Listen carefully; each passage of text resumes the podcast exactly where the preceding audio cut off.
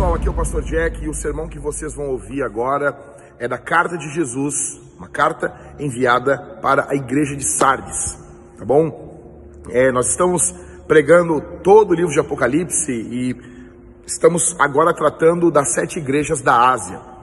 Eu peço que você preste muita atenção, compartilhe com o maior número de pessoas esse sermão, porque ele é urgente, ele não é apenas histórico, e nós não lemos a carta de Jesus para a igreja de Sardes apenas como um documento, nós lemos ela como um espelho. É uma igreja que tem nome de quem está vivo, mas está morta. E nesse período, se você quer se juntar a nós na proclamação do Evangelho, no avanço do Evangelho, eu peço que você considere em se juntar a nós por intermédio da nossa conta. Você pode entrar em contato pela conta de banco, transferir algum valor como oferta para que a obra de Deus continue avançando, ou por intermédio do nosso site vintage180.com barra doe. Deus abençoe você, que esse sermão seja uma bomba na tua vida, tá bom? Fique com Jesus. Falou!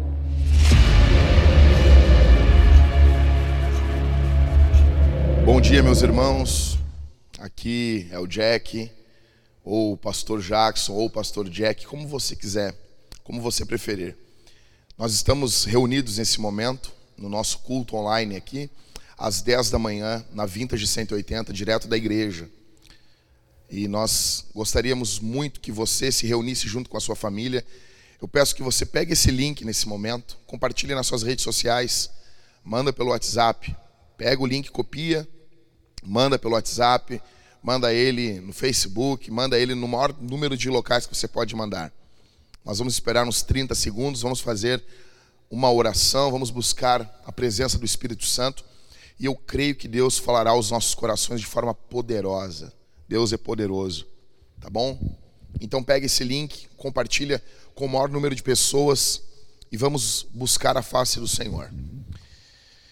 Pai, eu peço nesse momento a tua graça sobre cada família, cada coração que está diante de uma tela nesse momento, esperançoso para ouvir a tua voz. Em um mundo de muitas incertezas, em um mundo de muitas vozes, nós temos que calar essas vozes e ouvir a tua voz. Por favor, Senhor fale conosco. Troveje tua palavra, goteja tua doutrina. E nós vamos tributar ao Senhor a glória que é somente tua. No nome de Jesus. Faz coisas poderosas por intermédio desse meio, dessa mídia chamada internet. No nome de Jesus, eu oro, no poder do Espírito e para a glória do Pai. Amém. Bom, nós estamos em uma série de sermões, hoje é o oitavo sermão de uma série em Apocalipse. E hoje nós vamos falar sobre a revelação de uma igreja morta. Para isso eu peço que você pegue sua Bíblia, abra ela em Apocalipse, capítulo de número 2. Perdão, Apocalipse, capítulo de número 3. Nós vamos ler do verso 1 até o verso de número 6. Abra sua Bíblia, abra seu coração e ouça o que o Espírito diz às igrejas. Carta à igreja em Sardes. Ao anjo da igreja em Sardes, escreva: Essas coisas diz aquele que tem os sete Espíritos de Deus e as sete estrelas. Conheço as obras que você realiza, que você tem fama de estar vivo, mas está morto. Fique vigiando e fortaleça o restante que estava para morrer, porque verifiquei que as obras que você realiza não são íntegras na presença do meu Deus. Lembre-se, pois, do que você recebeu e ouviu, guarde-o e arrependa-se. Se você não vigiar, virei como ladrão, e você de modo nenhum saberá em que hora virei contra você. Mas você tem aí em Sardes umas poucas pessoas que não contaminaram as suas vestes. Elas andarão comigo vestidas de branco, pois são dignas.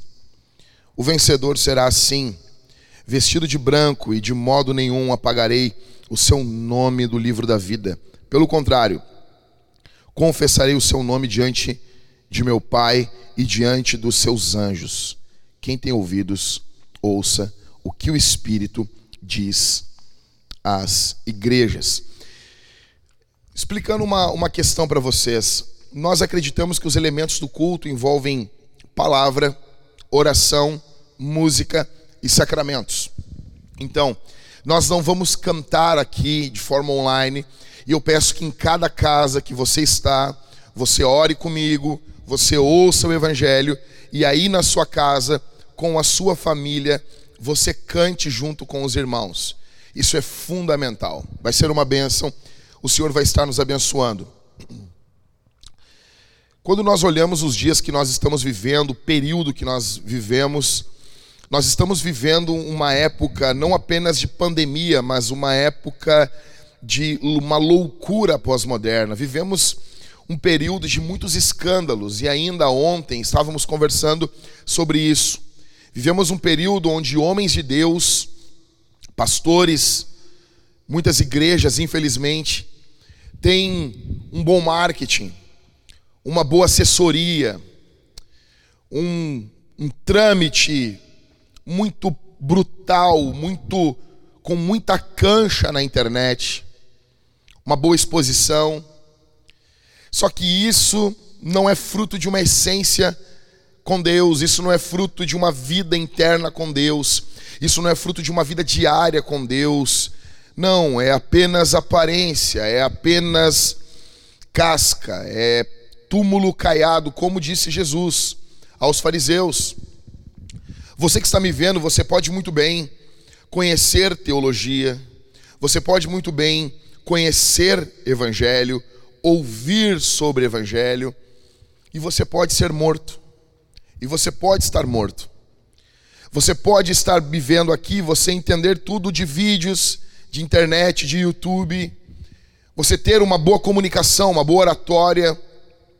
Você pode ser um comunicador, uma comunicadora excelente, você pode ser um cantor, um músico, e o seu interior ser diabólico, ser terrivelmente manchado pelo pecado, pelas trevas do pecado.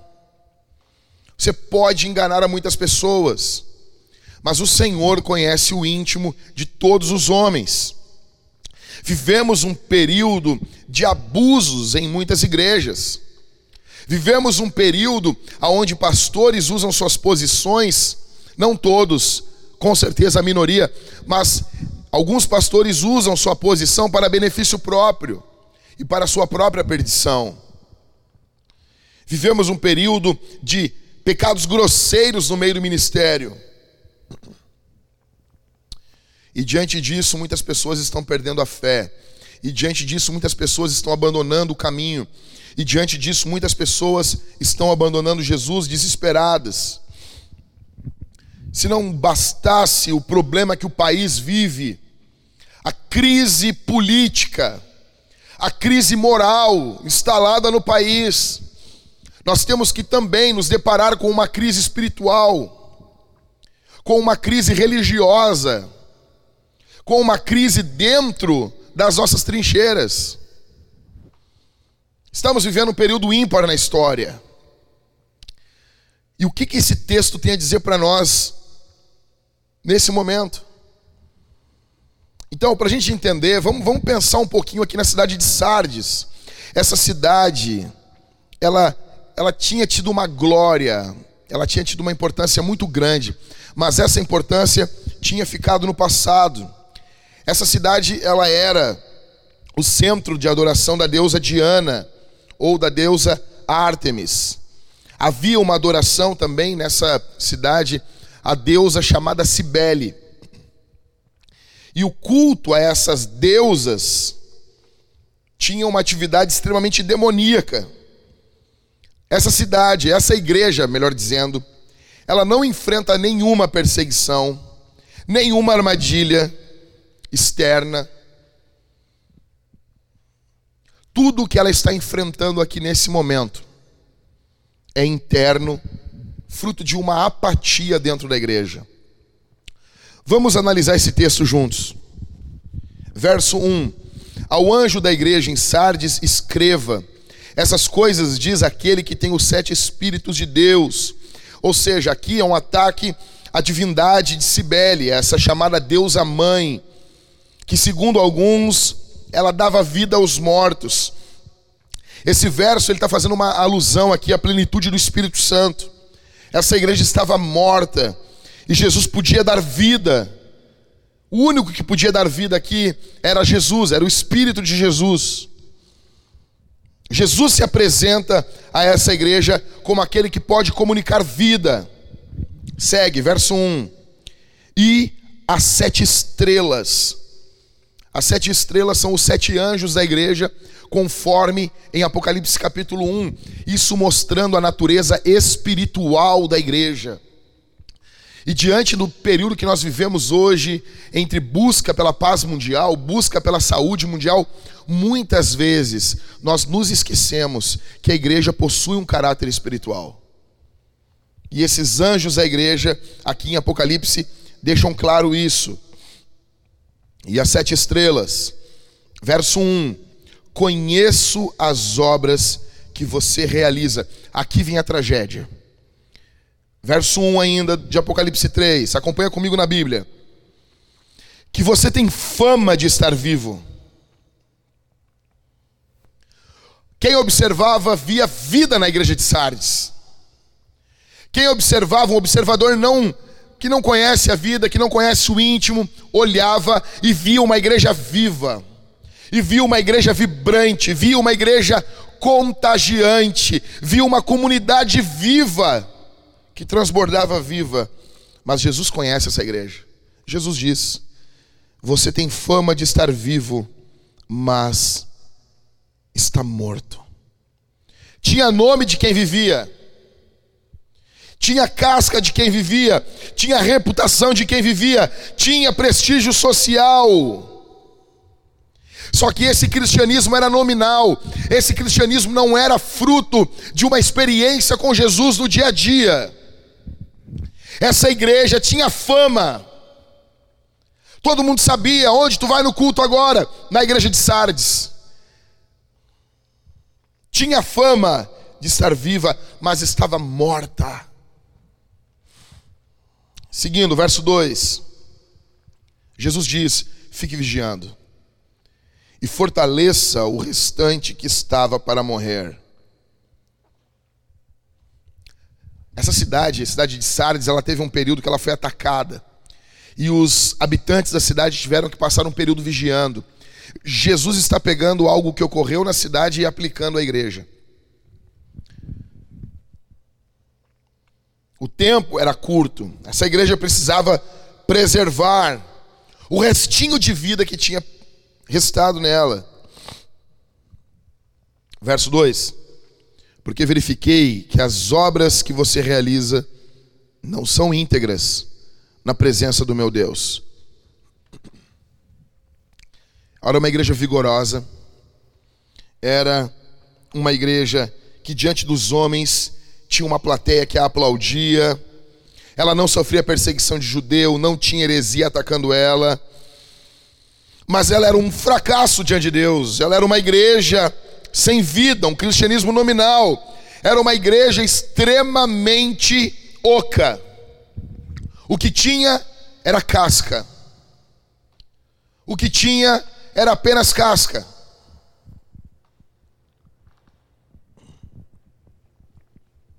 Verso 3. Lembre-se, pois, do que você recebeu e ouviu, guarde-o e arrependa-se. Era para eles lembrarem, era para eles ficar meditarem do que eles ouviram do evangelho no início. Era para eles voltarem ao início de tudo. Era para eles conservarem sua devoção inicial, era para eles se arrependerem da sua indiferença, era para ver arrependimento da sua apatia, era para ver arrependimento da sua falta de vida. Jesus está dizendo isso para eles. Verso 3. E aqui para mim vai o, texto de Sardes vai desenrolando algo extremamente triste e vai revelando não só a pessoa da igreja, não vai, ela não revela só a igreja, mas revela o que Jesus sentia por essa igreja. Verso 3: Se você não vigiar, virei como um ladrão, e você de modo nenhum saberá em que hora virei contra você. A igreja entendeu esse texto aqui, porque a igreja, essa igreja, foi invadida pelo Ciro, rei da Pérsia, essa cidade, em 529 a.C. A igreja entendeu. Esse texto não está se referindo à volta de Jesus, mas Jesus está falando de um juízo histórico sobre essa igreja. E quando e quando eles ouvem isso, se tu não vigiar, eu vou vir contra ti como um ladrão. Eles, os habitantes de Sardes, membros da igreja, se lembram da invasão de Ciro. Verso 4. Mas você tem aí em Sardes umas poucas pessoas. É, a frieza havia tomado conta de quase toda a igreja, mas havia um grupo remanescente ainda que não contaminaram as suas vestes isso mostra que essa contaminação de Sardes está ocorrendo da cidade para a igreja. E você nota essa batalha no Novo Testamento. Quando você olha para Corinto, você olha a cidade de Corinto, você vê uma cidade extremamente ímpia. Havia um termo que era corintianizar, que era quando você cometia pecados sexuais. Eles usavam o nome da cidade do mundo antigo para dizer que aquela pessoa estava vivendo de forma depravada. O que, que nós encontramos em, na igreja de Corinto? Um homem fazendo sexo com a esposa do pai dele. Ou seja, o modo de vida da cidade, o modo de vida daquela sociedade estava tomando conta da igreja, não a igreja influenciando a cidade. É o que nós estamos vendo aqui em Sardes. Em vez da igreja ser luz, ao invés da igreja influenciar, nós estamos vendo aqui que a igreja está sendo influenciada. Que não contaminaram as suas vestes.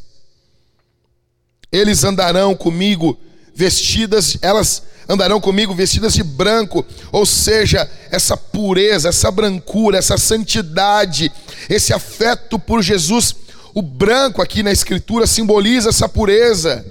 De fato, aqueles que anseiam por Jesus, eles vão andar com Ele. Verso 4 encerra dizendo: Pois são dignas. Verso 5: O vencedor será assim, vestido de branco, e de modo nenhum apagarei o seu nome do livro da vida. Aí nós chegamos aqui onde há muita especulação. Que livro da vida é esse? A Bíblia fala do livro da vida de duas formas. Os eleitos, conforme Apocalipse capítulo 17, verso 8, e o livro da vida como vida, como existência. Então, como Salmo 69, 28. Então, provavelmente aqui Jesus está dizendo que não iria, de forma alguma, riscar, arrancar. Na verdade, nós não encontramos em lugar nenhum da Bíblia um nome sendo tirado do livro da vida. Quando Moisés diz lá no Antigo Testamento: Olha, Senhor, se o Senhor não puder cuidar desse povo, risca o meu nome do teu livro. O que Moisés está dizendo ali é: me mata. É o livro dos vivos, o livro da vida. Verso 5: Pelo contrário, confessarei o seu nome diante de meu Pai, diante dos meus anjos. Você consegue imaginar isso? Você consegue eh, visualizar isso? A pessoa passa a vida toda confessando Jesus.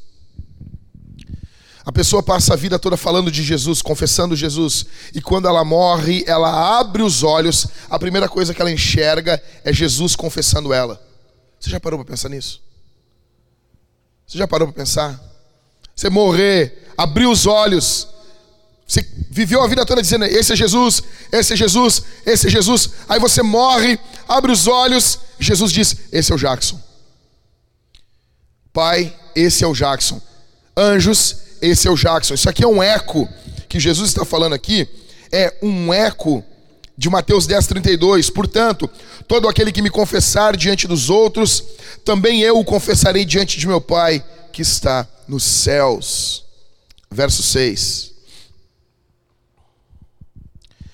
Quem tem ouvidos, ouça o que o Espírito diz às igrejas. Mais uma vez, mais uma vez, Jesus chama você, a mim, para ouvirmos. Mais uma vez, mais uma vez, Ele nos chama para o ouvirmos. Mais uma vez, a Sua voz fala. Quem tem ouvidos, você tem ouvidos? Ouça, ouça, atenção, foco, foco. E se ele fala isso mais uma vez, devemos lembrar mais uma vez. Essa igreja tinha sido tragada pela cidade, essa igreja tinha sido tragada pela, pela ânsia de viver por aparência, e isso é deslumbrante. Ainda mais um mundo de plástico, um mundo de uma sociedade líquida que nós estamos vivendo, onde tudo é aparência em redes sociais, não importa quem você é, não importa quem você é para Jesus. O mundo hoje dita isso. Importa o que você parece. E muitas pessoas perdem literalmente a alma no meio disso, perdem sua essência. Atrás de likes, atrás de aprovação, atrás de aplausos, vão negociando vida, vão negociando família, vão negociando princípios, vão negociando o povo de Deus, vão negociando tudo. Porque o que importa nos dias de hoje é, é, é a aparência, é a casca, não a essência, não o ser diante de Deus. Isso é terrível. Infelizmente, hoje o que importa, eu quero dizer uma coisa aqui, principalmente para os membros da Vintage que estão vendo essa live. Ei, Estou com a camiseta até da igreja aqui para dizer uma coisa para vocês. Eu amo vocês. Eu sou pastor de vocês. O meu sobrenome é Vintage. Vocês entenderam? Essa igreja está tatuada na minha vida. Eu literalmente pari essa igreja com dores de parto. E eu quero dizer para você, como um pai, como um pai fala para o seu filho: não adianta, nós não podemos viver por aparência, viver de performance. Isso não salva, isso não transforma, isso não carrega para o céu isso não tem vida em si mesmo. Nós vivemos uma sociedade performática, vintage. Irmãos, vocês estão me vendo? Nós estamos debaixo de uma luta espiritual terrível e precisamos ter essência, ser de fato servos de Deus, vivos na presença dEle.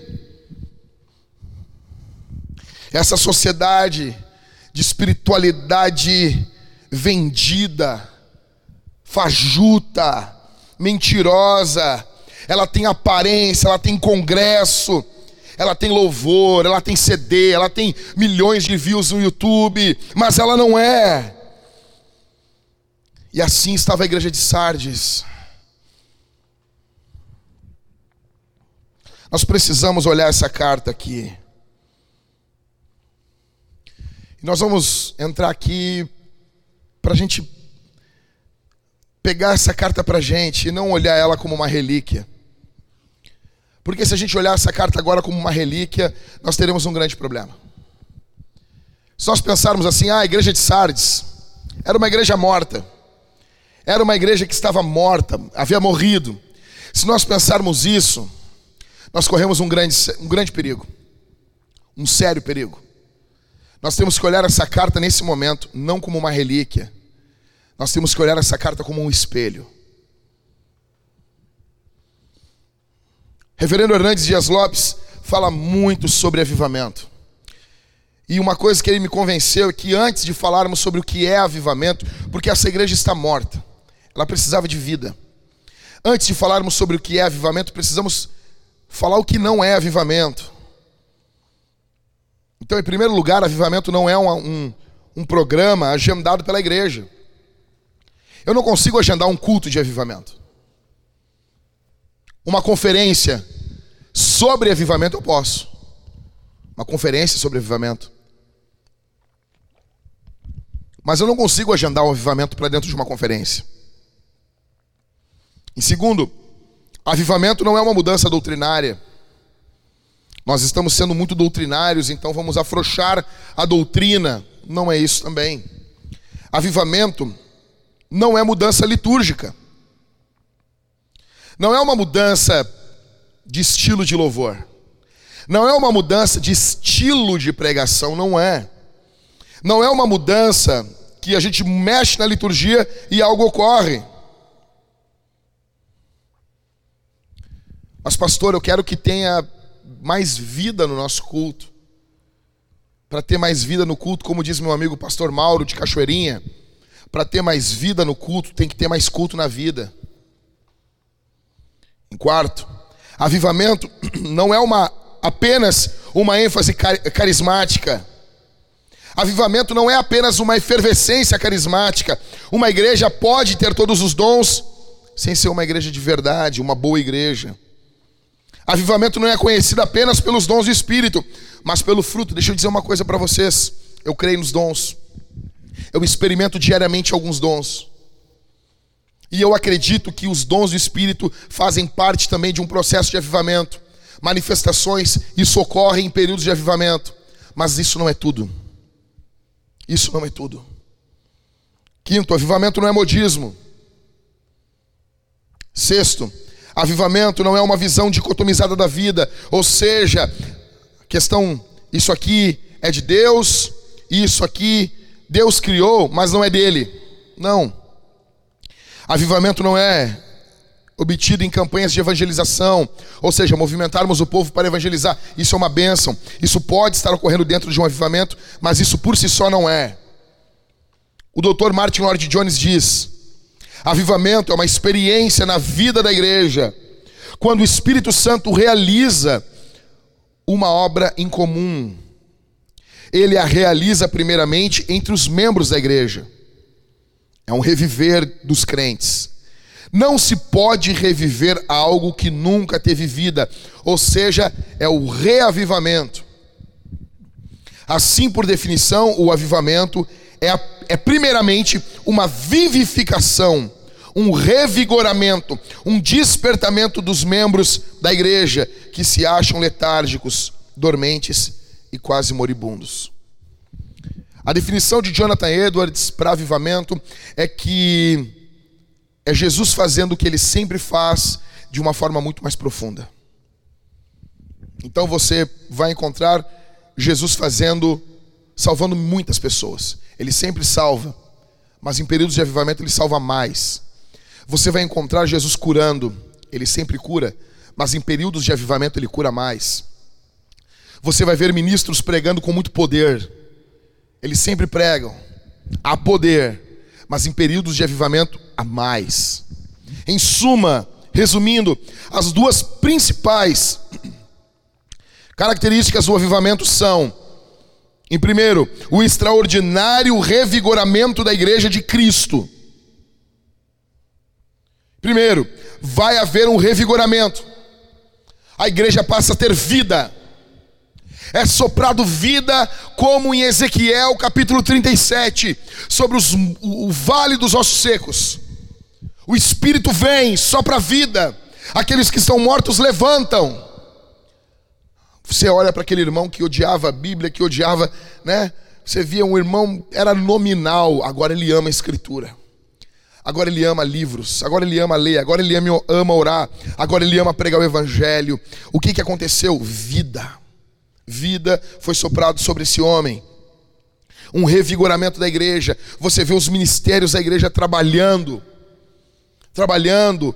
Se é para se é para servir comida, a alegria. Se é para limpar a igreja, a alegria. Se é para servir os doentes da cidade, alegria. Se é pregação do evangelho, alegria. Alegria, vida, revigoramento. A segunda marca é a conversão de multidões que até o momento estiveram fora dela na indiferença no pecado. Então, essa igreja avivada tem vida, ela passa a ser uma igreja contagiante. E as pessoas acabam sendo contagiadas pela vida de Deus no meio da igreja, e multidões acabam se juntando a essa igreja. Ok. Mas a pergunta que fica é como que nós terminamos assim? Como que você e eu podemos terminar como a igreja de Sardes? Como nós nos tornamos Sardes? Como nos tornamos com essa igreja? Como acabamos? Como encerramos a nossa carreira desse jeito? Nesse texto que você leu aqui como um espelho. Em primeiro,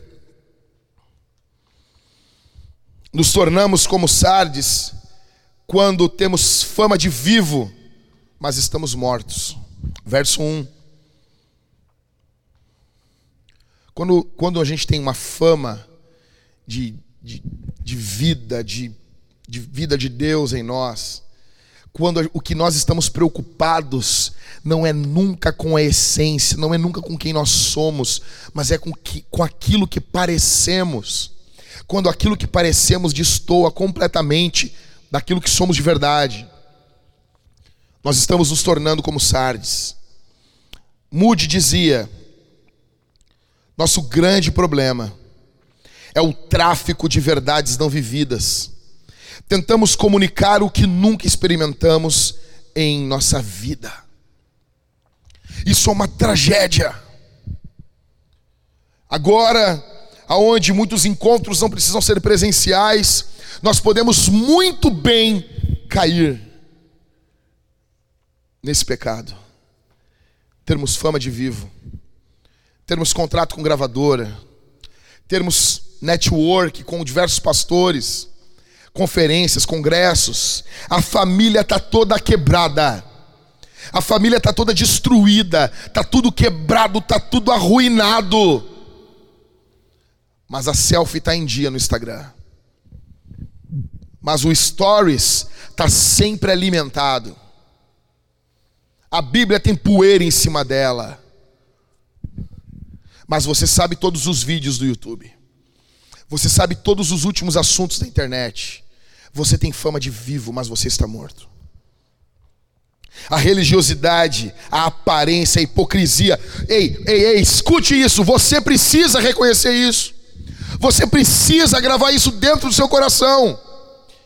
Jesus nos cobra nesse momento uma, uma postura. Reconheça Um ambiente religioso onde tudo aponta para nós e não para Jesus. É um convite para sermos assim.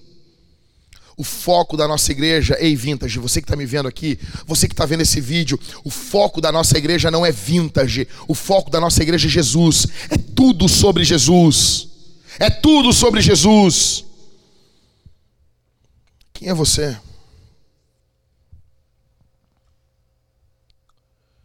Quem é você? quem você é realmente. Quem você é diante de Deus? Quem é você quando ninguém está olhando? Quem é você quando ninguém está enxergando? Quem é você? Alguém que foi teve vida, foi vivificado por Jesus, ou alguém que ainda é escravo do pecado? Quem é você? Quando anda entre pentecostais, você tem um, um vocabulário pentecostal. Quando anda entre reformados, você tem um, um vocabulário reformado. Mas você não foi afetado em nada pelo Pentecostes da Bíblia e nem pela reforma do poder do Evangelho. Quem é você? Quem é você quando ninguém está enxergando você? Quem é você? Quem é você nos assuntos no Instagram? Quem é você quando ninguém está olhando? Que perfis você visita? Que páginas você olha? Para onde está indo o teu olho quando ninguém está olhando? Quem é você? Você pode ter fama de vivo, mas você pode estar morto. Isso é seríssimo. Em segundo, nos tornamos como sardes quando ignoramos a Bíblia, quando ignoramos a Escritura a grande maioria dos evangélicos no mundo não lê a sua Bíblia uma vez por ano no mínimo, e eu vejo pastores defendendo isso. Isso é uma vergonha. Para você não ler a sua Bíblia no ano, uma vez no ano, você tem que fazer força. Você demora entre 14 a 20 minutos de leitura diária para ler toda a sua Bíblia em 10 meses. E eu vejo pessoas dizendo que não há problema. É preferível. Eu vi, eu vi, um, eu vi um pastor esses dias, há um tempo atrás, defendendo as pessoas não lerem a Bíblia no ano. Porque ele não lia. Então ele quer sujeitar todo mundo a ele. E ele dizendo que quem falava para os irmãos lerem a Bíblia durante o ano estava fazendo os irmãos lerem muita Bíblia. Por favor. Um episódio de uma série no Netflix, série estilo sitcom, aquelas estilo Friends, The Big Bang Theory. Essas séries demoram, tem 20 minutos cada capítulo. Quem aqui vê um capítulo dessas séries? Quem aqui vê? Um episódio faça com que você leia no mínimo quatro capítulos da Bíblia, que é o que você precisa ler todos os dias para ler ela em dez meses. Se você ignora a Bíblia, você pode ainda continuar ouvindo os louvores do momento, você pode conhecer tudo que se fala no momento. Você pode ter fama de estar vivo, mas estar morto. O avivamento ele vem pela palavra. Deus fez o mundo pela palavra. Ele fez o mundo. A teologia fala que, que a criação ela, ela é ex nihilo, é do nada. Deus fez o mundo do nada, não havia nada e ele criou o mundo. Deus comunica vida à sua criação na palavra, através da palavra, e na conversão, através de uma massa corrompida, Deus comunica a vida e gera a conversão. O avivamento é, uma, é, um, é um comunicar de vida através da sua palavra. Eu pergunto, você está satisfeito com a tua vida, cara? Você que está me vendo aqui, você está satisfeito? Sua vida está legal assim? Você está bem? Leonardo Ravanhil dizia que nós não recebemos o avivamento porque nós nos acostumamos a viver sem ele. Você acostumou? Não, pastor, eu estou estou angustiado.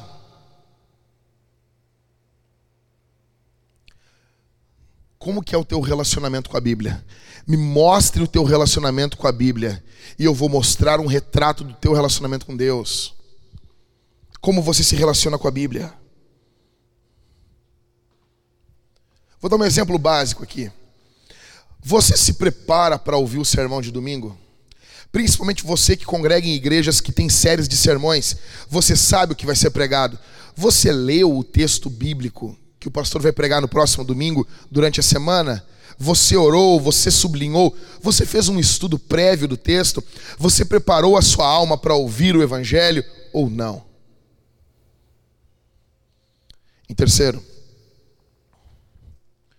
nós acabamos como Sardes, nós nos tornamos como Sardes quando esquecemos que Jesus conhece a sua igreja.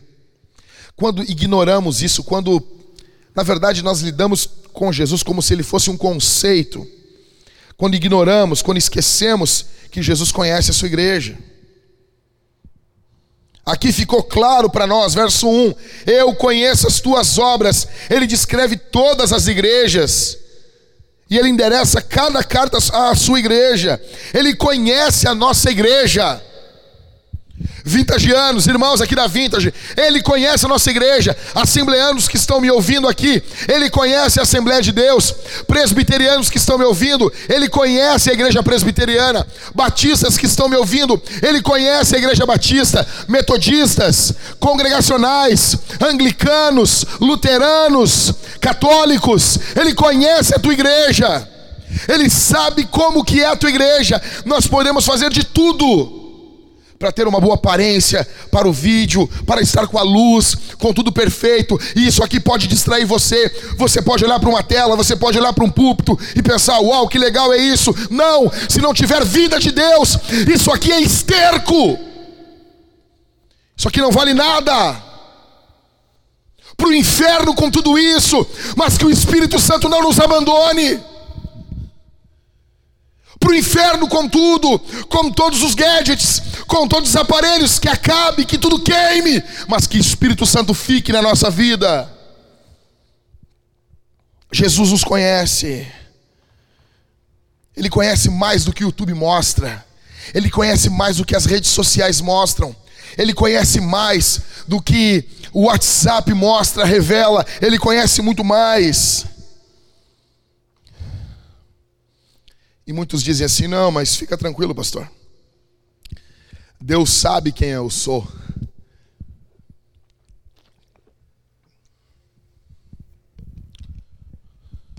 Isso não apavora você? Deus sabe quem você é. Ele sabe como você é pecador. Ele sabe como você mente, ele sabe como você vive de aparência.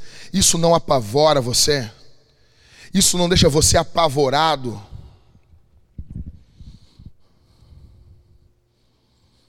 Isso é terrível. Seguindo. Quarto. Quando esquecemos que Jesus é o dono da igreja, nós estamos nos tornando como Sardes. Jesus ele tem a sua igreja nas suas mãos. Ele tem os candeeiros nas suas mãos.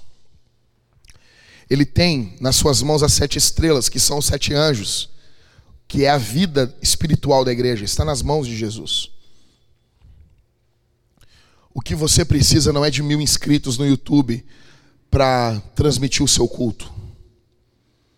O que você precisa agora é colocar o povo de joelho. O que nós precisamos no atual momento do Brasil é orarmos, é buscarmos o poder de Deus, é abrirmos a nossa Bíblia, lermos ela de joelhos, derramarmos as nossas lágrimas sobre a Escritura. O que nós precisamos é, é regar o nosso estudo teológico com lágrimas. Jesus é o dono da igreja. Ele não apenas conhece a igreja, ele tem a igreja na sua mão, porque ela é dele. Ele pode matar todos nós agora. Irmãos da Vintage que estão vendo essa, essa transmissão, como pastor de vocês, como pastor de vocês, ele pode matar todos os membros dessa igreja, incluindo os pastores, agora. Ele pode fazer isso, a igreja dele. Ou ele pode restaurar a gente pelo amor dele.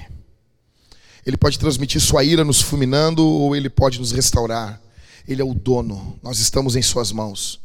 Ele pode nos esmagar, ou ele pode nos acalentar. Está tudo em suas mãos. Eu pergunto para quem que você recorre na sua vida nos momentos de crise, nos momentos de angústia? O que, que é vida para você? O que, que enche o seu coração? de satisfação? O que emociona você? Qual é a tua paixão? O que que o que, que não pode faltar na tua vida? É dinheiro? Posição social? Ou é o nome de Jesus avançando?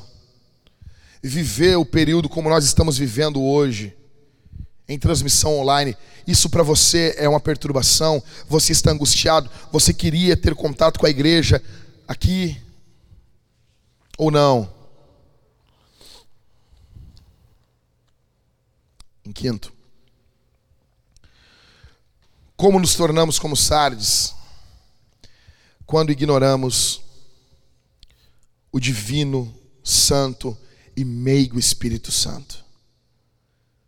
Sabe qual é o problema? Hoje, em muitos círculos, com a ascensão de um meio teológico um pouquinho mais rebuscado, alguns meios com a teologia reformada, outros com a teologia arminiana.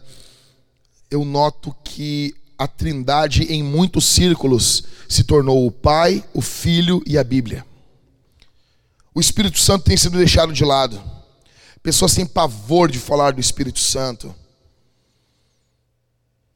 Jesus aviva a sua igreja através do Espírito Santo.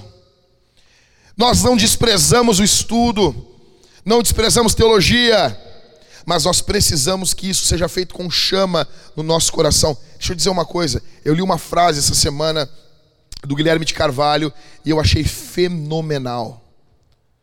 Ele diz que Jesus enviou o Espírito Santo para ser o outro consolador.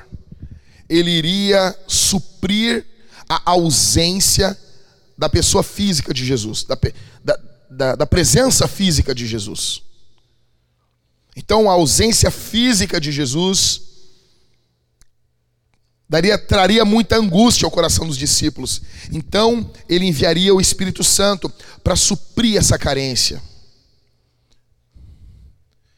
E aqui ficou claro para mim uma coisa: o Espírito Santo só é valioso para quem ama Jesus. Aqueles que têm um desejo ardente no seu coração da presença física de Jesus, esses buscam o enchimento do Espírito. Esses amam o Espírito Santo. Quanto mais você ama Jesus, quanto mais cristocêntrico você é, mais cheio do Espírito Santo você se torna. Quanto mais focado em Jesus você é, mais do Espírito Santo você busca, porque você não suporta a ausência física de Jesus. A ausência física de Jesus é um tormento, então você precisa do outro Paracletos. Você precisa do outro consolador. Você precisa de consolo, porque Jesus está ausente fisicamente. Resumindo, aqueles que amam Jesus, eles não ignoram, não desprezam o Espírito Santo.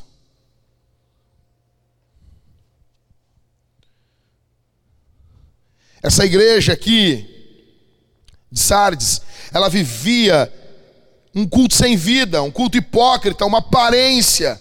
Ou seja, você imagina só, você ora, você busca Deus, você busca o Senhor, você busca Jesus, e daqui a pouco você já começa a pregar agora na força do seu braço. Você começa agora a cantar na força do seu braço. Afinal, você já prega há tanto tempo. Não há mais piedade, não há mais reverência, não há mais amor pelo que você está fazendo. A igreja já se reúne sempre do mesmo jeito. Não há mais preparação, coração aquecido para as reuniões. Estão vivendo de culto vazio, hipocrisia. É o Espírito Santo que impulsiona o cristão para a santificação. Veja, o Espírito Santo, ele pega a obra de Cristo e ele aplica, ele injeta a obra de Cristo no crente. Ele pega toda a obra de Jesus, os méritos de Jesus, e é o Espírito Santo que aplica isso em nossa vida. Quando você se reformou, você passou a ignorar a pessoa do Espírito? Você passou a ignorar o Espírito Santo? Você falava em línguas e não fala mais. Você orava de joelho na madrugada e você não faz mais isso. Você se tornou um cínico. Você se tornou um fingido.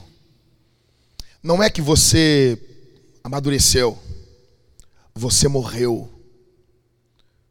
Não é que você se tornou maduro, você está morto. Você se alegrava com os, os feitos de Jesus, você se alegrava com conversão, agora você só abre sua boca para reclamar. Agora você só abre a sua boca para murmurar. A sua boca é um conjunto de conflitos. Você morreu. Você é um corpo de morte e tudo que você toca você mata todo, que, todo mundo que você se relaciona, a pessoa se torna cínica como você também. Porque você desprezou, você ignorou o Espírito Santo. Sexto, nos tornamos como Sardes quando desprezamos a santidade. Verso 5, o texto nos diz: o vencedor será assim, vestido de branco, e de modo nenhum apagarei o seu nome do livro da vida. Jesus está dizendo que esse vencedor que não se contaminou em Sardes, ele essa santidade dele, ela vai ser mostrada não apenas no período ali de Sardes. Escute isso. Vamos de novo ler o verso 5. O vencedor será assim, vestido de branco, e de modo nenhum apagarei o seu nome do livro da vida. Pelo contrário, confessarei o seu nome diante de meu Pai e diante dos seus anjos. Ou seja, Jesus está dizendo que a vida dos santificados na igreja de Sardes vai ser conhecida na eternidade. Aqueles que não desprezaram a santidade, aqueles que não desprezaram, não riram do que é ser santo, aqueles que não desprezaram o Espírito Santo, aqueles que não desprezaram a Bíblia, aqueles que reconhecem que Jesus é o dono da igreja, que Jesus conhece a igreja, aqueles que não não vivem de fama de, vi, de estar vivo, mas estão mortos, esses que não são assim, esses serão confessados por Jesus. Esses que não desprezaram a santidade, esses que possuem suas vestes brancas, terão o seu nome confessado por toda a eternidade. Essa santidade que ocorre no hoje vai ser conhecida no amanhã. Mas se você não é desses, nós nos tornamos como Sardes quando desprezamos a santidade. Nós vivemos um período de, que agora é nada a ver, tudo é nada a ver. Tudo é nada a ver. Sexo antes do casamento, nada a ver. Casamento homossexual, nada a ver. A igreja adotando padrões mundanos, nada a ver. Ah, nada a ver. Eu não estou aqui advogando coisas que a Bíblia não advoga. Pelo contrário, eu estou falando o que a Bíblia fala. Ah, agora qual o problema não ler a Bíblia no ano? Qual o problema não fazer culto doméstico? Fica agora claro para vocês. Fica claro o que venho gritando há anos: que o homem precisa ser o pastor do seu lar. Fui criticado por muitos, pessoas saíram da nossa igreja por isso porque homens não quiseram pa pa pastorear o coração dos seus filhos e da sua mulher. Está claro aqui. Nos tornamos como sardes quando desprezamos a santidade. Deixa eu dizer uma coisa. De que que adianta você ter um nome na lista de membros de uma igreja? Isso não é pouca coisa, isso é bom. Mas isso só tem valor de fato se o seu nome está no livro da vida. Que, que adianta você ser membro de uma denominação? Ah, eu sou membro. Eu vejo às vezes pessoas orgulhosas, vaidosas. Falo com alguns pentecostais, não todos, mas você vê uma empáfia, um orgulho, porque são a maior igreja do Brasil. Orgulho. No centenário da presbiteriana, em 1959, a presbiteriana era a maior igreja evangélica do Brasil. Você vê alguns presbiterianos, não todos, uma empáfia, orgulho. Alguns pentecostais, você vê isso. Deixa eu dizer uma coisa. Você vê, você pode ver isso até na igreja que eu pastoreio. Só que isso não vale de nada, isso é esterco. Se o nosso nome não estiver escrito no livro da vida, nós vamos com confissão doutrinária, abraçado com a placa de igreja para o inferno. Jesus está dizendo que havia alguns em Sardes que não haviam se contaminado e esses eles seriam confessados. Não despreze a santidade. Não despreze a santidade. Encerrando. Algumas perguntas para a gente dormir pensando. Primeira, você está doando o seu dinheiro, cantando no culto, ouvindo o sermão, por quê? Qual a razão? Qual a razão de você fazer o que você faz? Segunda, você tem sido tem tido as suas afeições voltadas para Deus? Você está gastando tempo de qualidade com Bíblia e com oração?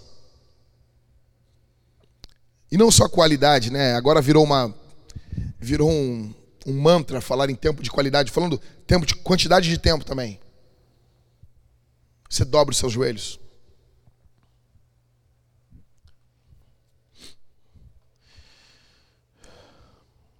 Terceira pergunta. Você está fazendo e vivendo aqui na igreja apenas.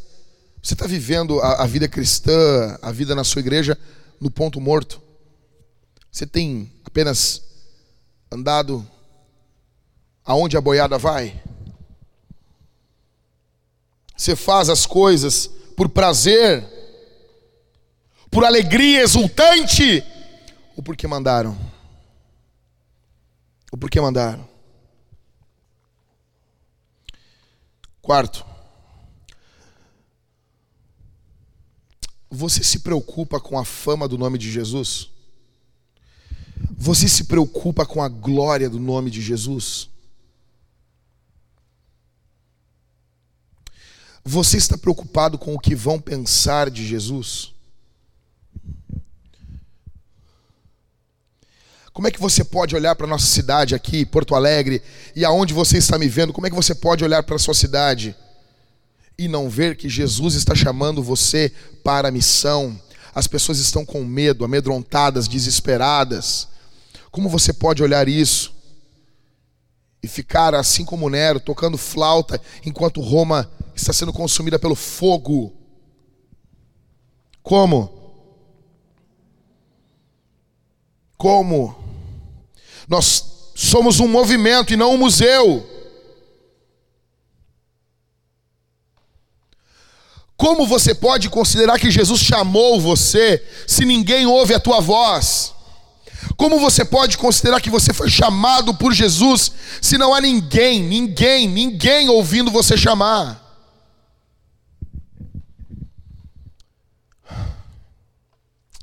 Se a nossa igreja fechar, quinta pergunta.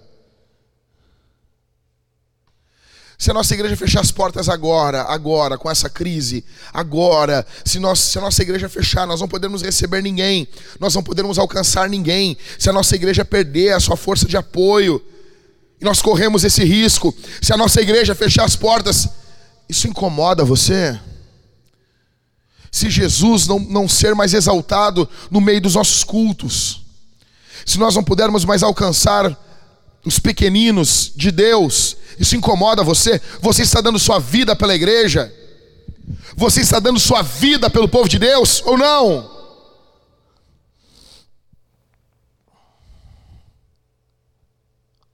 Você tem batalhado pela nossa igreja? Você tem batalhado pela igreja onde você congrega? Você tem dado sua vida? Você que está me vendo na, na internet, você tem sido abençoado por muitos sermões aqui desse púlpito. Você já, você já procurou em algum momento ajudar? Ou você é um sanguessuga, um parasita, que apenas suga, suga, suga, suga, com a maior força que você tem?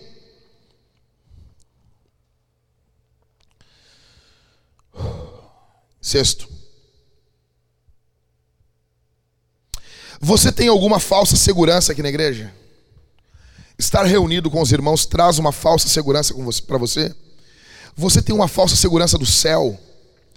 Você talvez não está vivendo como, como Sardes, como essa igreja morta. Você tem uma segurança que você está bem, você está salvo, que você é eleito. Quem disse isso para você? Quem disse que você é eleito? Você vive uma rotina, você odeia mudanças. Você não entende que igreja é um movimento e não um museu. Nós não somos um museu, nós somos parte de um movimento chamado igreja. Igreja é um movimento criado pelo poder do Espírito. Eu não quero fazer parte de um museu, eu quero fazer parte de um movimento chamado Igreja de Jesus. Chamado Igreja. Nós vamos responder esse sermão. Eu chamo você ao arrependimento. Se você está vendo esse sermão, se você está vendo esse vídeo, você não é cristão, eu quero dizer que você precisa se arrepender dos seus pecados, você precisa crer em Jesus, arrepender, se arrepender dos seus pecados, abandonar os seus pecados, confiar em Jesus, não confiar nas suas boas obras, não confiar na sua inteligência, não confiar em nada do que você se apoia, não confiar nos conselhos que você recebe, você precisa confiar em Jesus. Você precisa colocar suas esperanças, você precisa colocar seus anseios, você precisa colocar todas as suas expectativas, alegrias, tudo em Jesus. Ele precisa ser a razão da sua salvação, a razão da sua alegria, a razão do seu contentamento, Jesus. Confie em Jesus, abandone o seu pecado. Se você não é cristão, abandone o seu pecado. Nos chame no bate-papo, nos chame nos comentários, nos chame, fale: Ei, eu sou aquele cara que o pastor Jack falou. Eu quero conhecer Jesus, eu quero me batizar, eu quero me arrepender dos meus pecados. Esse é o Evangelho de Jesus, é a boa notícia. Sem Jesus você vai ao inferno, mas com Jesus você vai viver com Deus eternamente, junto com o Senhor. Se arrependa do seu pecado, creia em Jesus Cristo. Se você é cristão, você está ouvindo esse sermão, para você, eu digo que você precisa orar por avivamento, por vida. Você precisa ter vida. Você precisa orar para que a vida de Deus emane em você. Você precisa buscar a vida do Senhor. Você precisa se arrepender dos seus pecados, abandonar os seus pecados, se voltar para Jesus, confessar os seus pecados. A igreja buscou o avivamento durante anos, se arrependendo dos seus pecados. Se arrependa, se arrependa, busque a Jesus. Nós vamos responder esse sermão de três formas. Na sua casa, aí onde você está, em primeiro lugar, eu vou, após essa pregação agora, eu vou orar. Eu vou orar. Na sua casa, eu quero que você participe da resposta ao sermão de três formas. Você vai cantar após a minha oração. Você vai orar comigo. E logo após a oração, quando encerrar essa transmissão, você vai deixar o celular, a televisão de lado. Você não vai entrar num outro vídeo, você vai cantar com a sua família. Porque se não tem cântico, não tem culto. Se não tem louvor, não tem culto. Você vai cantar com sua família. Não precisa ser um hino só para, sabe, para cumprir tabela. Não, você vai cantar Jesus com vontade. E segundo, em segundo lugar, se você tem os elementos da ceia na sua casa, ou vinho, ou suco e pão, nós vamos participar da ceia nos lares. Você vai partir o pão dentro da sua casa. Você vai comer e beber de Jesus. Você fará isso se você é cristão, se você está batizado, você foi batizado e se você congrega em alguma igreja. Se você tem os elementos com você, nós vamos cear. Em último, nós vamos servir ao Senhor Jesus com as nossas ofertas e com os nossos dízimos.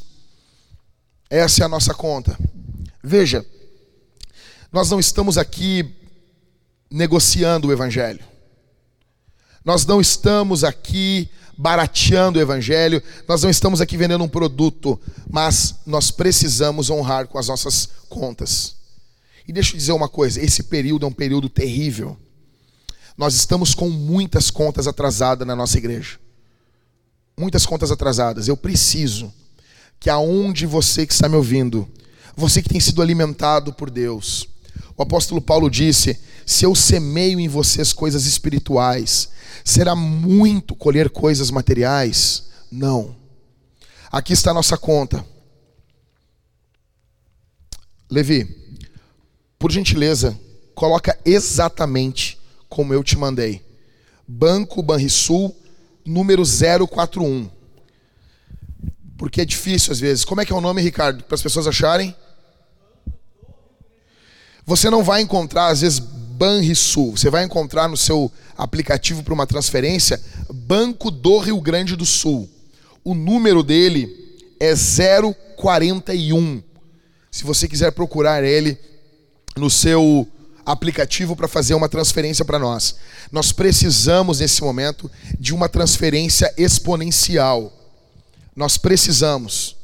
Nós mudamos há muito pouco tempo para um prédio maior, para alcançarmos pessoas, crianças, para termos um contato social com a cidade. Vocês viram essa semana, antes de ontem, reunido com os homens, alguns jovens aqui da igreja, saímos entregar rancho, entregamos quase 400 quilos de comida. Famílias receberam comida. Nós precisamos que você se junte a nós. Se junte a nós. Como que eu sei o valor que eu, que eu que eu tenho que dar, pastor? Seja, olhe o tamanho da necessidade. A generosidade ela é de acordo não apenas com o que você tem, mas com o tamanho da necessidade. Se junte a nós. Banco do Rio Grande do Sul. Tranquilo, Levi. Se não tem agora. Tá na descrição do vídeo? Valeu. Então, Banco do Rio Grande do Sul, agência 0026, conta corrente 0605 08 210, dígito 1. Igreja Vintage 180. O CNPJ 30 87 98 24 mil ao contrário 44. Junte-se a nós para que o reino de Deus avance. OK? Vamos orar? Feche seus olhos nesse momento. Eu gostaria que você orasse junto comigo. Pai, eu oro por todos que ouviram o teu evangelho nessa manhã e por aqueles que ouvirão à noite e durante a semana. Eu peço tua graça sobre a vida de cada um. Nos faz ser vivos.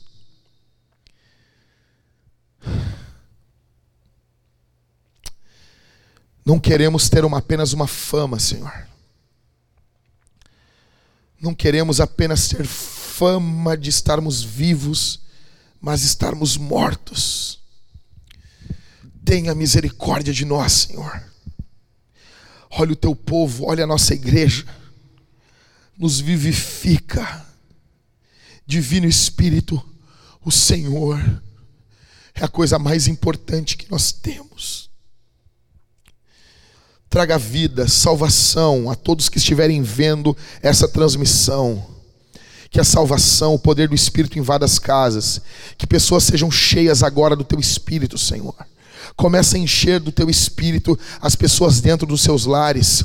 Ó Deus, em nome de Jesus, Senhor, reaviva o dom que o Senhor deu. Se foi dom de línguas, que essas pessoas tenham o seu dom reavivado se foi o dom de profecia, que essas pessoas voltem a profetizar no poder do teu espírito.